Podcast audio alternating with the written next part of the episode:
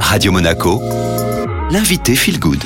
Et je suis en compagnie de Lydia Bosson, aromathérapeute. Aujourd'hui, on va parler de l'immunité. D'abord, Lydia, est-ce que lorsqu'on change de saison, là, on va euh, pas tarder à passer en hiver? Est-ce qu'à ce, moment-là, notre corps est plus fragile ou pas du tout? Il y a quand même une réadaptation au niveau physique et émotionnel, hein, c'est sûr. Et ça, les anciens systèmes comme la Yurveda en ou la médecine chinoise, ils vous le disent tout le temps. Les changements de saison, c'est où on est le plus fragilisé. Donc, il faut vraiment, à ce moment-là, prendre des mesures nécessaires pour les vivre bien et pour préparer la saison suivante.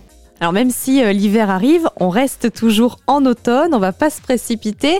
Est-ce que dans cette période, on peut se tourner vers des huiles essentielles ou des hydrolats, Lydia, euh, par euh, tout simplement prévention? Ce qu'il faut déjà savoir, vous êtes en automne, et en automne, en fait, euh, notre organe qui est le plus sollicité, si on peut le dire, ou aussi le plus affaibli à ce moment-là, ce serait la rate le pancréas. En fait, selon la médecine chinoise, c'est un système ensemble. Et puis, vous pourrez, par exemple, tous les matins, boire une tasse d'eau chaude avec des hydrolats adéquats. Moi, un de mes préférés, c'est l'hydrolat d'angélique, parce que ça, non seulement va renforcer votre rate et votre pancréas et en même temps, ça va aussi vous enraciner, ça va vous donner de la certitude, de la confiance. Donc ça, c'est un excellent hydrolat à utiliser dans cette période.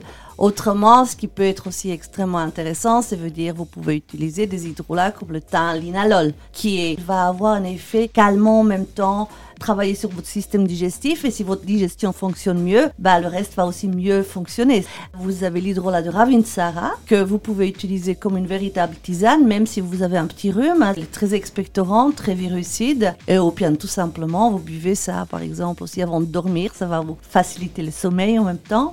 Donc euh, les hydrolats et puis également peut-être des huiles essentielles le siège énergétique de notre système immunitaire, c'est le cœur et le thymus. Alors vous pouvez par exemple frictionner chaque matin quelques gouttes d'huile essentielle de myrte sur cette zone-là et vous tapotez avec vos doigts.